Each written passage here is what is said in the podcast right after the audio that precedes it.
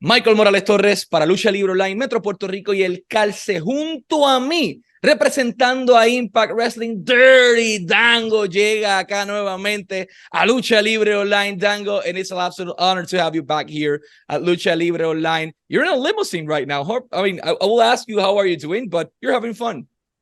I'm uh, just taking a limo from Boston back to Maine, and you have a you have a gorgeous voice, man. It's really uh, it's really cool to hear you talk. Thank you, sir. It's an honor yeah. and humbled. Um, you are a, an interesting human inside this industry. You made your debut a while back, if I'm not mistaken. And if Wikipedia didn't lie, in 1999 was that information correct?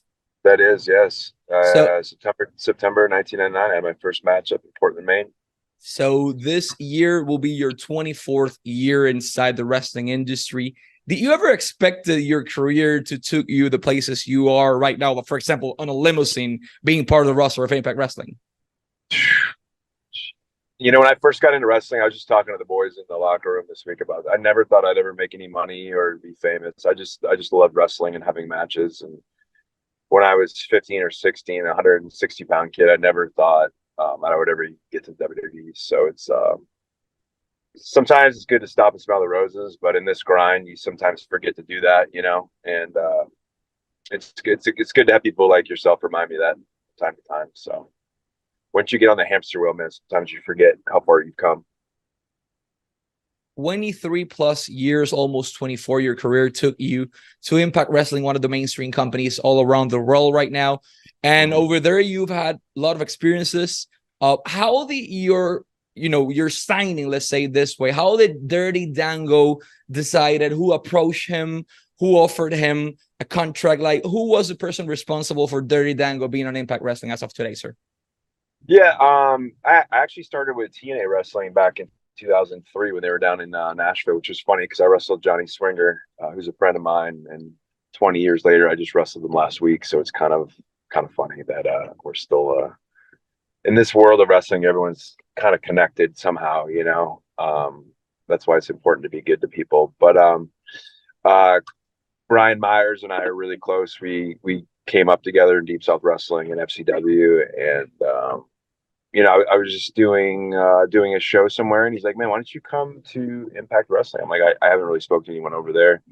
Um, I've met Scott D'Amore before in the past, just briefly. So uh, Brian kind of uh, pitched the idea of me coming in as a special uh, surprise opponent at Bound for Glory in Albany last October. So it's like, sure, man. Yeah, of course. It's five hours from my house here in Portland. So I'll drive out. And, um, you know, it was good to see everyone there. A lot of people that I've known over the years were there and guys that I've worked with over the years. So Brian kind of, um, you know was the mediator the you know the the uh, catalyst of me kind of getting connected with uh, Scott. Uh, I met Scott that day, and I absolutely wowed him, man, with my uh, my awesome personality and great in ring abilities. So um, we we spoke again in November, and then he offered me a contract. So and every you know it's it's been history since. So yeah.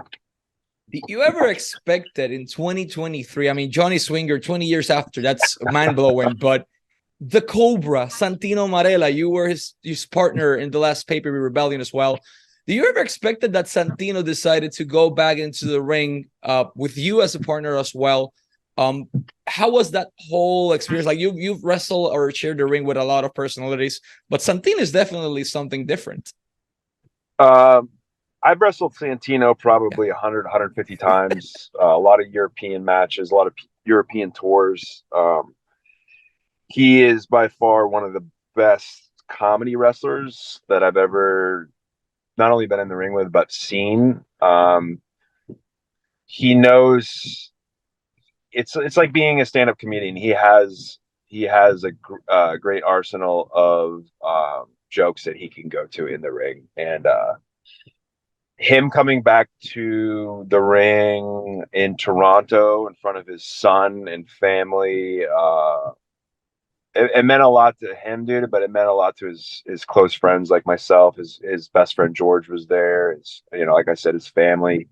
Man, when he came down that friggin' ramp in Toronto at that club, um, which was a really cool venue, um, he, he was tearing up, man, and it was really emotional for him. His son was right in the front row uh, his son's four or five years old, so he hasn't got to, to see him wrestle on a, on a big uh, stage like that pay per view in Toronto. So um, it was emotional for all of us, man, because you love, you know, these are the guys we, we ran the roads with over the years, and um, you know, we spend more time with e- with each other than we do our families. So when when someone does something cool, it's like being on a baseball team and you're in one of your best friends hits a grand slam to win the game. So it's just you're happy for him, man, and and, and it's it's cool to have him uh, have him back, you know, on the on the roster, just having him around. So yeah.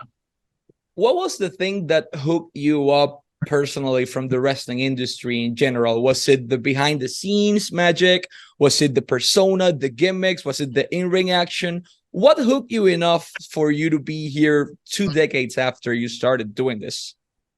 Well, obviously, in the Attitude Era was the storylines. Um, you know, Austin, McMahon, Shawn, uh, DX, Mike Tyson. But then, you know, that that's what hooked me into wrestling. Um, I watched it in the early '90s with WCW. Um, and then I became a huge ECW fan. Um, I was a huge WCW Saturday because when I first started wrestling, like I said earlier in this interview, I was 160 pounds. So I always thought I was going to be some sort of cruiserweight, um, a light heavyweight. So I was always, you know, um, attracted to the lightweights: Juventud Guerrera, Blitzkrieg, the Villanos, uh, Super Calo, Chris Jericho, Dean Malenko, uh, Eddie Guerrero. Uh, this you know the, the lighter guys because at the time in 1997 98 you know you, you, got lex luger the big show all these guys hulk hogan um, everybody's six foot three six foot four 280 pounds so for me i i, I uh, really dug uh, Rey mysterio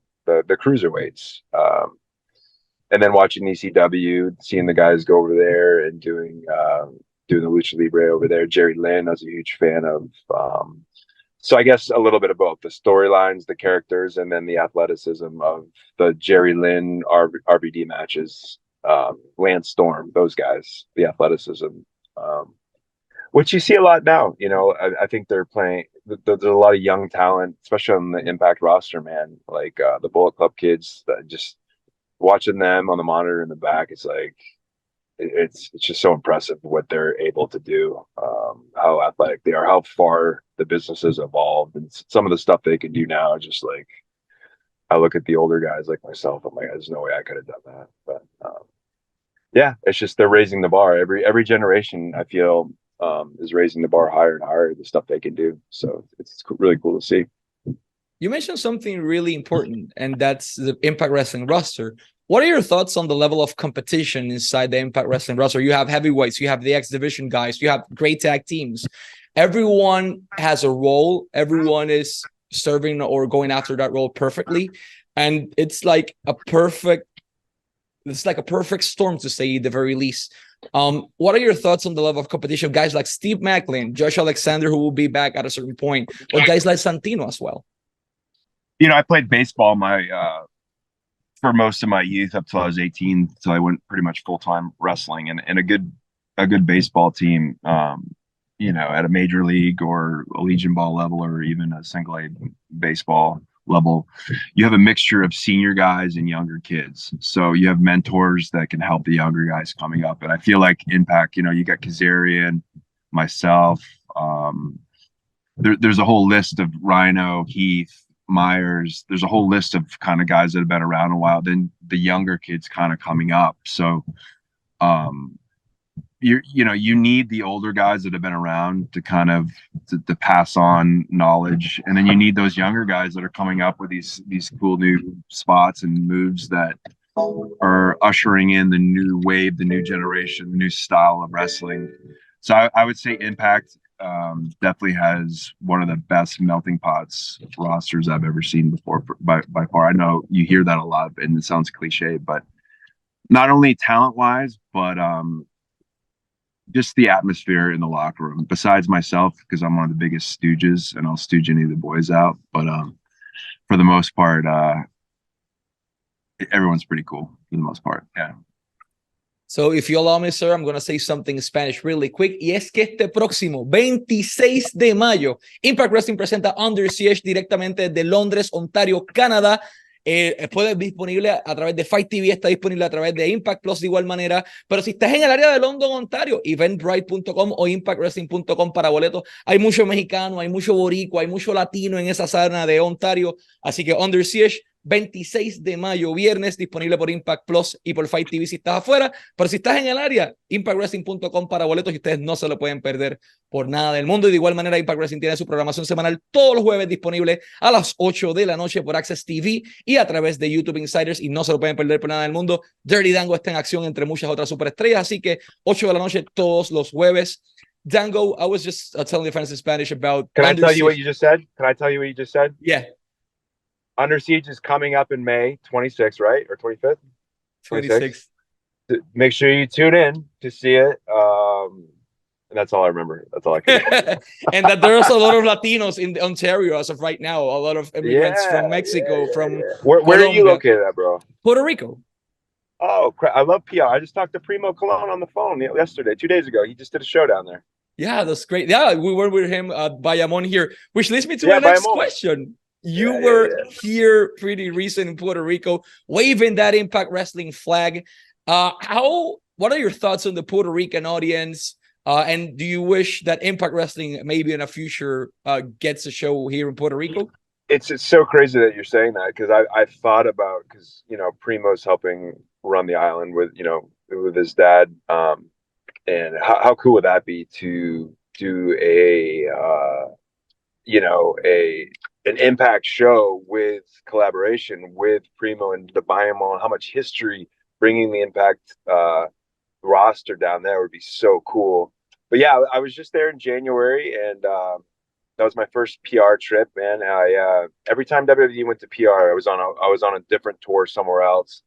Uh, but it was cool. You know, I got a lot of friends that are that are that are down there. Um, but that was my first time experiencing the crowd and just the uh, the passion of the uh, the Puerto Rican fans, man. And it was it was pretty lit. You know, it was wild and uh, it's a different type of vibe in the building in that stadium. You know, it's just uh, I wouldn't say tense, but just uh, in, intense. You know what I'm saying?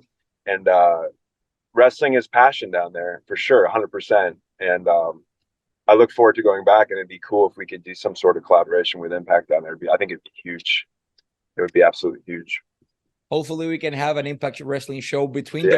WWC and Impact or Impact alone. Like whatever we can have. We we love Impact Wrestling in Puerto Rico, so we hope to see you guys more often here. Dango, for time Has, has Impact ever ran? Has Impact ever ran PR before? yes, past? they they ran as TNA back in 2008, approximately. Oh, okay, okay. eight or 2010, approximately. Um, it How'd was a, uh, it was a different show. It was a bigger venue. It was a great show. It was a great Nice. freaking show. Nice. Yeah, Um. And they brought talent, a lot of talent uh, from the roster back then. Um, Yeah. Dango for per, for time purposes. Uh, I wish we had more time to speak. But before Yeah, we go to before we go to our last question, I want to thank you and Ross and the Impact. Wrestling roster, Of you know, for making this possible. Uh, what's the message to the fans so they can tune in on their CH on May 26th through FITE TV, through Impact Plus, or to the Latin American fans that are around the area so they can come to the show at London, Ontario, Canada? Dango has a new attitude and he is going to win the fake title that Joe Hendry has, the Digital Media Championships. And the the the ironic thing is, I'm going to win the the title um, and then sell it on eBay, which is uh, I find very funny because it's not real. So that's the message I'm sending out to the uh, not only to the Impact universe but to Joe himself. So let's hope to see this come a reality. We want to see you with a title. If it's the digital media, if it's the X division, if it's the world champion, we don't care. We just want to see you with gold real soon. So, man, I appreciate your time. Wishing you success in your career and in your personal life. And let's wrap this up, pero en español. Dirty Dango y Michael Morales Torres para Lucha Libre Online, porque en español nadie lo hace mejor. Será hasta la próxima.